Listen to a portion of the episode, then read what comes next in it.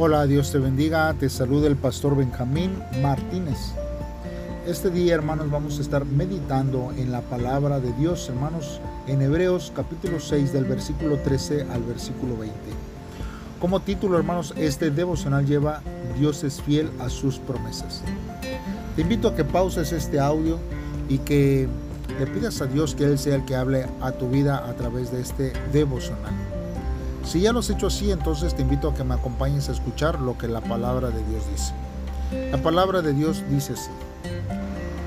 Dios le hizo una promesa a Abraham, y como no había nadie más grande que él por quien jurar, juró por sí mismo.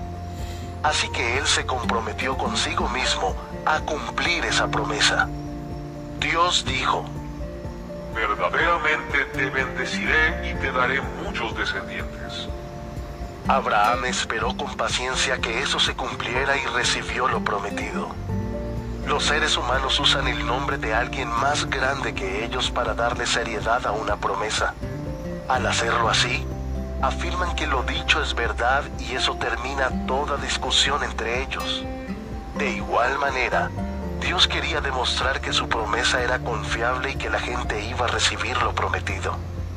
Dios dijo que algo sucedería y lo afirmó con una promesa. Hay dos cosas imposibles. Que Dios mienta y que no cumpla lo que promete. Esas dos cosas nos dan confianza a los que nos hemos refugiado en Él. Nos fortalecen para continuar en la esperanza que Dios nos da. Tenemos esa esperanza tan fuerte y segura como un ancla que sostiene el alma.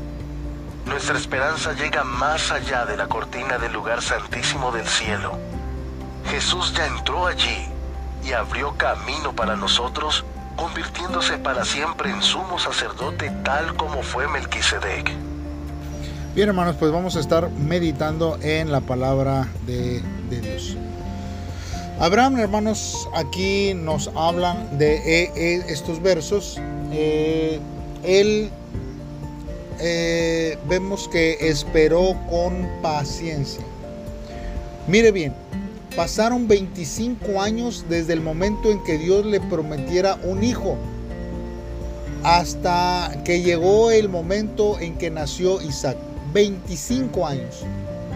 Hermanos, dado que nuestras pruebas y tentaciones a menudo son intensas, pareciera, hermanos, que estas duran una eternidad.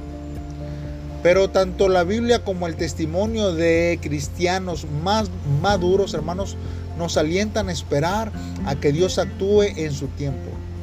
Aun cuando nuestras necesidades perezcan, eh, eh, hermano, este, eh, y, que cada día podamos ver que estas mismas necesidades cada día se vuelven más grandes, hermanos tanto para poder seguir esperando, no desespere.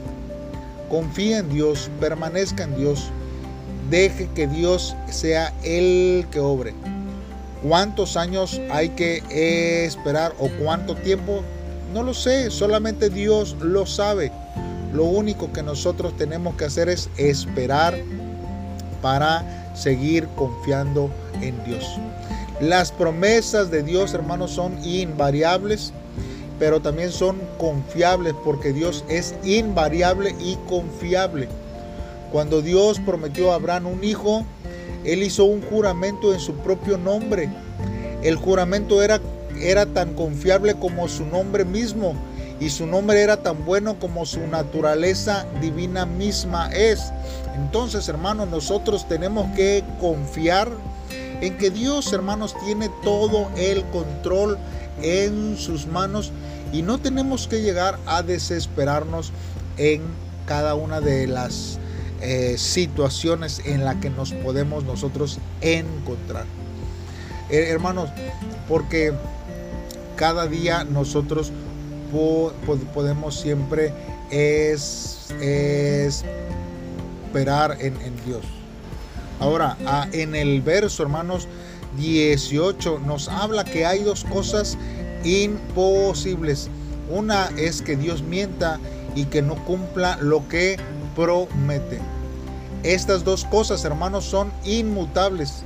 son la naturaleza de Dios y sus promesas. Dios, hermanos, eh, encarna toda verdad y por lo tanto no puede mentir. Por el hecho de que Dios es verdad, usted puede confiar en sus promesas. No necesita preguntarse si a lo mejor cambiará sus planes. Nuestra esperanza es segura e inconmovible, anclada en Dios, de la misma manera que un barco se ancla firmemente en el fondo del mar. Hermanos, así es Dios. Para el que busca con sinceridad y acude a Dios con, con fe, Dios tiene una promesa incondicional de aceptación. Cuando usted le pide a Dios con toda su sinceridad que lo libre de sus pecados, Él lo hará. Esa seguridad debe darle ánimo, seguridad y confianza. El velo, hermanos, al que se refiere en estos textos, hermanos, en el texto, hermanos, colgaba desde la entrada del lugar santo hasta el lugar santísimo. Las dos habitaciones más ocultas del templo. Ese velo, hermanos, evitaba que alguien entrara y mirara adentro o diera una mirada ligera al interior del lugar santísimo. El sumo sacerdote, hermano, podía entrar en el lugar santísimo una sola vez al año para estar ante la presencia de Dios y presentar la ofrenda por los pecados de toda la nación. Pero Cristo, hermanos, está en la presencia de Dios en todo momento como el sumo sacerdote que puede interceder continuamente por nosotros y no solo una vez al año, sino siempre en todo momento de eh, nuestra vida. Así que nosotros podemos clamar a Dios confiadamente y saber que Él nos oye. Confiemos, hermanos, en las promesas de Dios, porque Él, hermanos, sabe qué es lo que necesitamos. En este devocional, hermanos, podemos analizar por lo menos en dos cosas. Primero, hermanos, ¿cuál es la promesa que nosotros debemos de cumplir tomando como ejemplo la fidelidad de Dios? Usted, hermanos, necesita cumplir, hermanos, la pro, promesa, hermanos, siendo fieles a Dios. Si Dios es fiel, entonces nosotros tenemos que ser fiel, tenemos que demostrar nuestra fidelidad a, Dios y necesitamos estar, hermanos, buscando, hermanos, cómo Dios obra de una manera especial sobre nuestras vidas. Y la segunda reflexión para este devocional es, ¿cuál es la esperanza firme que nos sostiene? ¿Qué es en el cual nosotros nos mantenemos firme. ¿Qué es lo que Dios le ha hablado a usted que lo mantiene firme hasta este día? Siga confiando, siga buscando a Dios, siga permaneciendo en Él y Dios, hermanos, eh, le responderá. ¿Cuánto tiempo? El tiempo de Dios, hermanos, en el tiempo de Dios. Si usted, hermanos, guarda el tiempo de Dios, créame que todo vendrá a su, a su tiempo. Hagamos una oración a Dios eh, para que Él sea el que nos ayude a través de este tiempo. Padre, Señor, clamamos a ti porque tú eres nuestro refugio. Cuando estamos atribulados, Señor, eh, tenemos la esperanza y confianza de acercarnos a ti. Tu Señor, tu consuelo Pamparable es el que nos das en la adversidad. Por eso, Señor, me aferro a tu promesa que dices que estarás conmigo hasta el fin del mundo para dar, Señor, pasos de fe en cada momento de nuestra vida. Es nuestro anhelo, Señor, entrar algún día en el reino celestial, eterno y perfecto. Por eso seguiremos con gozo el camino por donde he, oh Dios, he visto que ha transitado tu, Hijo Jesucristo, el gran sumo sacerdote, Señor. Gracias por que tú, Señor, sigues obrando en este tiempo sobre nuestra vida, Señor. Eh, oh Dios, me acerco a ti en el nombre de Cristo Jesús. Te lo pido, Dios. Amén. Bien, hermanos, en esta semana te invito que me ayudes a orar por los niños sirios. Mire, ha habido un conflicto que se ha prolongado, hermanos, durante 12 años.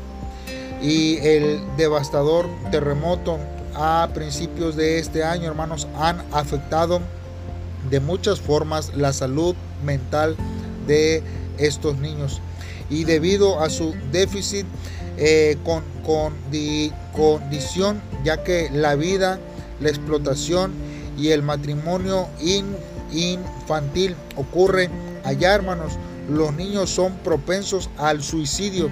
Pidámosle a Dios que Él tenga misericordia de ellos y sane a la próxima generación de sirios y salve sus almas.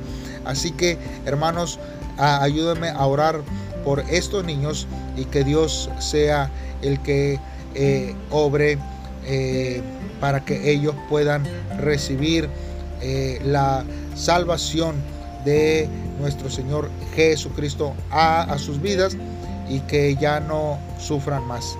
Que esta nueva generación crezca de una manera diferente. Dios te bendiga, nos vemos mañana en una semana más. Saludos y bendiciones.